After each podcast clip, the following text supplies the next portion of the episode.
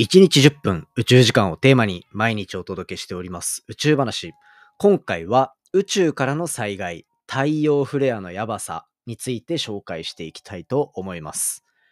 宇宙話では何度も太陽フレアについて取り上げていますが、今回は今までで一番詳しく話していって、その上で今まで聞いていた宇宙話のリスナーにとっても、そして初めて太陽フレアの話を聞く人にとっても、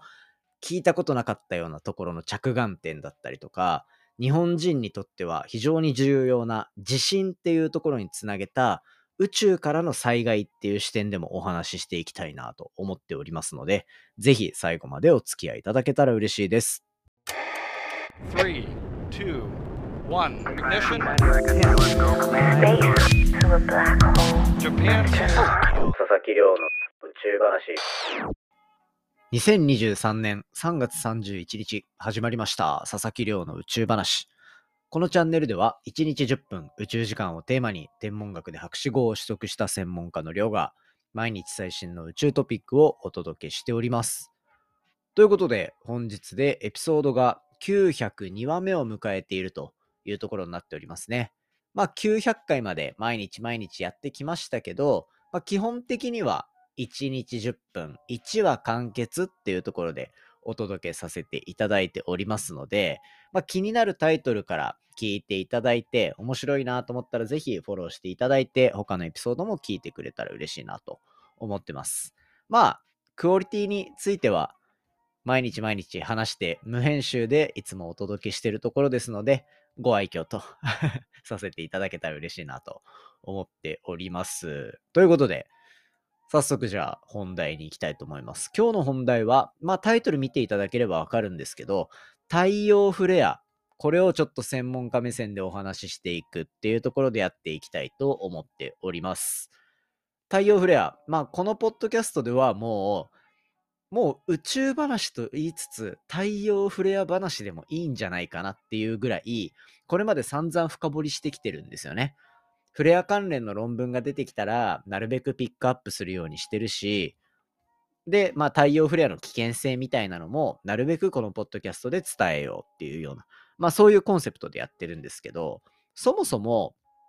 あまあ、これまでいろいろ深掘りしてきた観点とは、まあ、ちょっと違う角度でお話しさせていただこうと思ってるので、まあ、900回迎えて、常連さんもたくさんいますが、その人たちも退屈させないような、まあ、そんなエピソードにしていこうかなと思っております。で、そもそも、なんで太陽フレアをこんだけ深掘りしていけるのか、また深掘りしていきたいのかっていうところで言うと、単純に僕の専門分野がこの太陽フレアっていうところに非常に近かったっていうところが大きな背景としてあるんですね。こう、まあずっと博士論文書くまででこう研究してきた内容もそうだし、その国際宇宙ステーション使って研究してたっていうのもまさにそれだし、あとは NASA に行って研究していたのもそれだしっていうところで、本当にフレアばっかりをやって過ごしてきた研究生活だったわけなんですよね。で、それで、そこで知ったのが、太陽フレアが一体どれだけ大きい爆発まで起きるのかっていうところがまだ分かってないってことなんですよ。そもそも太陽フレアって何っていう人のために話しておくと、太陽フレアっていうのは、太陽の表面で起こる爆発現象ですね。ざっくり言うと。で、太陽の表面で爆発が起こるだけならいいんですけど、この爆発によって、こう、放射線、まあなんか体に悪い光ってありますよね。X 線とか。まあレントゲンってたくさん取っちゃいけないみたいな感じで、ああいうエネルギーの強い放射線っていうのは、基本的にはあんまり届いてほしくない。そして大量に浴びたくないっていうところがあるんですけど、そういったものが、まあ、大量に飛んできてしまう。だったりとか、あとは人工衛星とかを破壊しうる。または、こう、地上、地球の、なんか例えばアメリカの州一つみたいな、そういうレベルで停電とかを起こしてしまうような、こう、電気を帯びた物質をこっちに飛ばしてくるみたいな、まあそういった事象を起こしてくるのが太陽フレアなんですよ。もうこれ、聞いただけでも結構めちゃめちゃ危なそうだな、みたいなところがあると思うんですけど、あとは、まあ、前回901話で、話したみたいに、今後、日本の国力を上げていく、技術力をどんどんアップさせていくっていう意味合いで、結局800億円投資していく先も人工衛星の技術だったりするじゃないですか。こういった人工衛星を一網打尽にしてしまうぐらいのこう勢いを持ってるのも太陽フレアの怖いところなんですよね。まあ、太陽フレアに関しては正直利点なんていうものはほとんどなくて、基本的にはもう嫌な存在っていう感じですね。実際にこれのせい、これのせいで、こう、一部ちょっと良くない影響が出た宇宙ビジネスっていうのも存在していて、すでに。例えば、こう、1年前かな、ちょうど。2022年の2月とかに、スペース X、イーロン・マスクが率いているスペース X が打ち上げている人工衛星、世界中にインターネットを届けようっていうような、スターリンクって呼ばれる人工衛星があるんですけど、これが、こう38機太陽フレアの影響によって事故、墜落してしまったと。まあだから、亡くなってしまったってことですね。っていうところを起こしてしまったっていうような実害も出てます。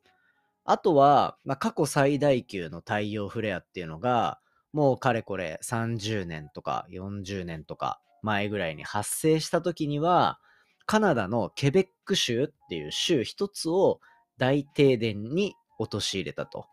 で、これによっての被害総額って、もう本当に数百億円、数十億円、数百億円って言われていて、まあ、これはアメリカとかにも影響が与えたぐらいだったので、そのぐらいになっていたと。ただまあ、過去最大級のが起きても、これ30年、40年前でそれぐらいだから、で、しかも人工衛星その頃ってほとんど飛んでないじゃないですか。それに対して人工衛星今めちゃめちゃ飛んでます。で、もう電気なければ生活できません。このポッドキャストも配信できませんっていうような状態なわけですよ。そんな中で太陽フレアがもう過去最大規模のでかいのがドカーンって起きてきたら、これはもう私たちの生活一変してしまうというか、もうね、なんならゼロになっちゃうぐらいの感じですよね。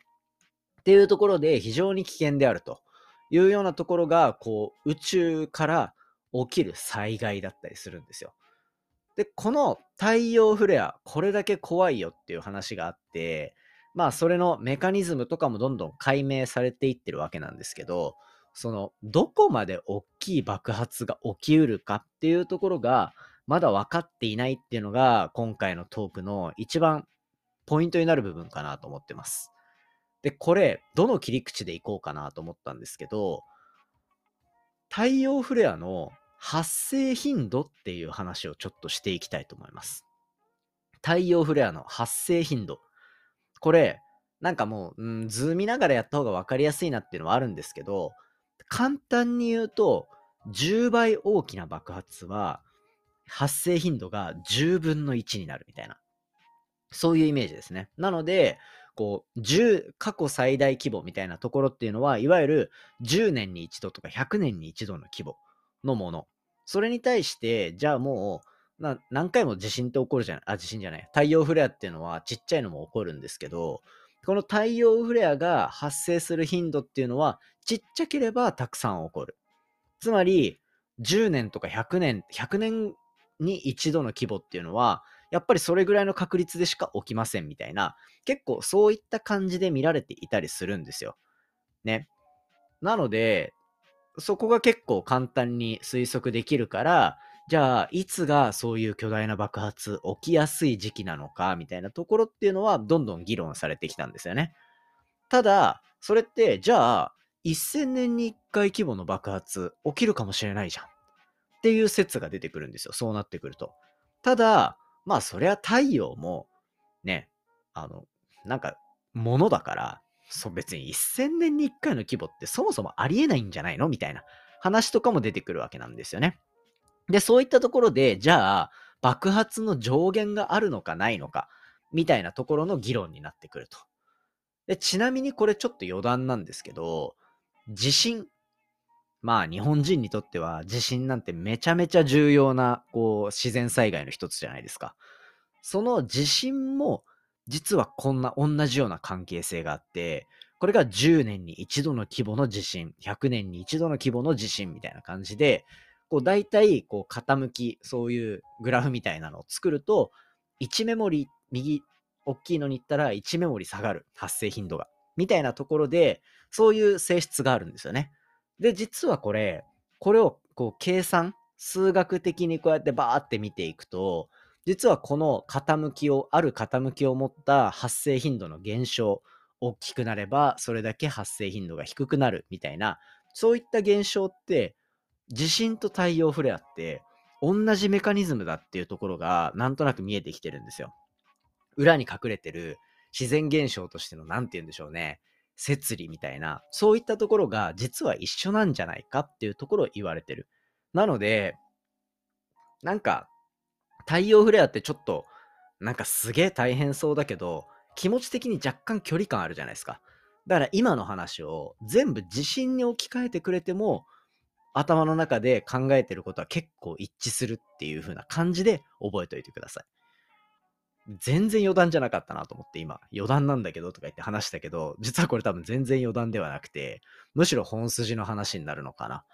で、まあそういまずはじゃあ、そういった発生頻度の話していくと、じゃあ、その太陽では、まあその僕たちって言うて100年も生きられないわけじゃないですか。だから生きてるうちに100年に一度規模の爆発を経験できるかできないか。まあそういうギリギリのとこでやってるわけなんですよね。じゃあ、1000年に一度とか1万年に一度の規模って、もうなんか太陽で見つけられたらすごいけど、ね、ラッキーじゃないですか。だけど、そもそもそんなの起こったらもう僕たちダメなんだし、なんかどうしようもないじゃんって思うところなんですが、その、それを逆手にとって、じゃあ、1000年に一度の規模、1万年に一度の規模の爆発って、太陽みたいな星を100個とか200個とか見たら、なんか見つかるんじゃないのみたいな。っていうような研究を実は京都大学が進めていたんですよ。で、その結果、なんと、その太陽と似たような星で、太陽の過去最大規模のフレアの10倍とか100倍とかっていうようなスーパーフレアって呼ばれるものが発見されたと。それ、これ何が言いたいかっていうと、なんかこう、太陽で起こる爆発って限界あるんじゃないのって思ってた人たちにとっては秘宝で、こう、他の太陽みたいな星見てたらもっとでかい爆発起きてるから、まあ太陽でもあり得るんじゃないみたいな。これ実はネイチャーっていう超すごい論文に載った研究なんですけど、そういうのが起こって、じゃあ結局太陽フレアの上限って何なんだろうみたいな。そういったところが今まさに研究真っ只中っていう感じなんですよね。実はここら辺僕も博士論文で触れていたりするんですけど、まあそういった研究があったりすると。で、これ最後、地震とつなげて考えたら分かりやすいよっていう話したんですけど、ちょっとだけ今まで今までのポッドキャストと進化させて、ちょっとだけ難しい話、難しい言葉も使ってみようかなと思うんですよ。この地震の発生頻度っていうところと、太陽の発生頻度っていうところの間に出てくるこう法則性が一緒っていう話したじゃないですか。これのことを自己組織化臨界現象と言います。はい。これで置いていかれた人が多分9割ぐらいになってくるんじゃないかなと。僕も研究始めて、序盤の頃にこれを言われた時に、はい、もう無理、みたいな。しかもこれ字面で見てみてください。もうね、漢字が9個とか並ぶ、ん ?9 個は嘘か。いや、自己、組織、化、臨界現象9文字ですね。漢字9文字並ぶことなんてまあないじゃないですか。だからもう、はって感じなんだけど、一個一個解き明かしていくと、自分たちで何かしらの組織を持っている。つまり、自分たちの形の中、自分の体の中で何かしらが起こっていて、外からなんか力を加えられたとかではなくて、自己組織化、そういったものがあって、それに対して臨界現象。臨界現象っていうのは、何か防波堤を超えるような、なんかこう、ある式、あるこうレベルを超えたら一気にドカッと何か一つの現象が発生するみたいな。だ地震でいうところのプレート、地下にあるプレートがグググググッとこう溜められて、地震の時ってそれが限界値を迎えて、バンと弾けるじゃないですか。で、これ太陽フレアも実は一緒で、太陽フレアも中でこうエネルギーを溜め込んで溜め込んで、あるタイミングで、ああ、もう我慢できないってなって、ドーンと飛ばす。これが太陽フレアなんですよね。そういった意味で、こう、太陽フレアっていうのは地震と似ているとか、同じ、こう、原理みたいなのが裏にあるよっていう、そういう話をしたんですよね。そういった現象だっていうところを意識した上で、発生頻度、これからどんどん見ていったときに、まあ今後、太陽の研究で、一個多分解き明かされるべき内容っていうところで言うと、どこまで大きな爆発が起こりうるのかっていうところです。まあここについてはまだ結論、研究の結論出てません。ただ、これからどんどんどんこういう限界を迎えるのかどうかみたいな研究って、いわゆる統計的に何かをまとめるっていうような目線で研究が進んでいくんですよ。なので、こう統計的な研究、つまり1000個とか100個、あ1000個とか1万個とかっていうようなこう観測結果を複合して何か新しいことを言うっていう、そういう系の研究については、時が経てば経つほど、そのサンプル、つまり、こういうことを解明したいっていうところの意思決定とか判断をするための材料が手元にどんどん溜まっていくんですよ。ね、1年間に10個情報量貯めれるってなったら、ね、10年経ったら100個溜まってるわけじゃないですか。なんとなく10個の手元のヒントよりも100個の手元のヒントあった方が、なんか新しいこと言えそうじゃないですか。